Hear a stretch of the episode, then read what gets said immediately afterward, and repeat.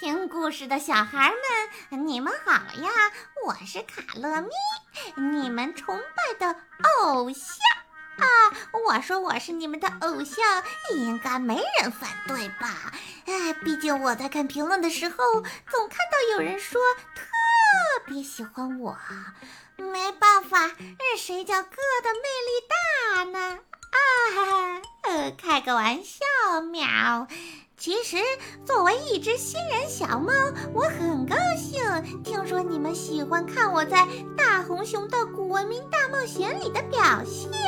嗯，在此呢，我先谢谢你们的支持和喜爱，喵。有人在评论区留言，表示很好奇我和 M 博士的关系。具体的我不能多说，只能透露一点：M 博士是我最敬重的人，他曾经在我最困难的时候收留了我，给了我一个温暖的家。所以我决定报答他，为他工作，帮他找到创世宝石。我一定要让他实现他的梦想，成为世界上最伟大的科学家。有人问我怎么看迪迦？迪迦呀，还怎么看？就是一个臭小孩呗，天天给我捣蛋。他总妨碍了我和 M 博士的计划。他之所以牛气，还不是因为他有着操纵火焰符文的力量，可以变身大红熊。嗯，让我很头疼啊。这个臭小鬼，总有一天我会让他吃点苦头的。至于花泽呢，就是一个傻瓜富二代，特别的二。不过我还是挺喜欢他的，毕竟他很识时务，比臭小孩迪迦好解决，很容易被我骗。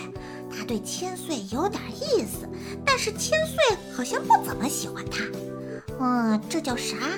哎，舔什么？啊哈哈哈哈哈！哎，你们人类的感情真有意思啊！千岁嘛，嗯，说实话，我惹不起他。至于为什么，以后再交代。喵，他的身份比较特殊，M 博士不让我动他。多了的话，我也不多说。只要他别太过分，我相信我还是会给他留个面子的。喵，这就是我对我们这些角色的看法。最后，我要为即将开学的朋友们奉上祝福，并鼓励大家继续听大红熊的古文明大冒险，多多支持我们。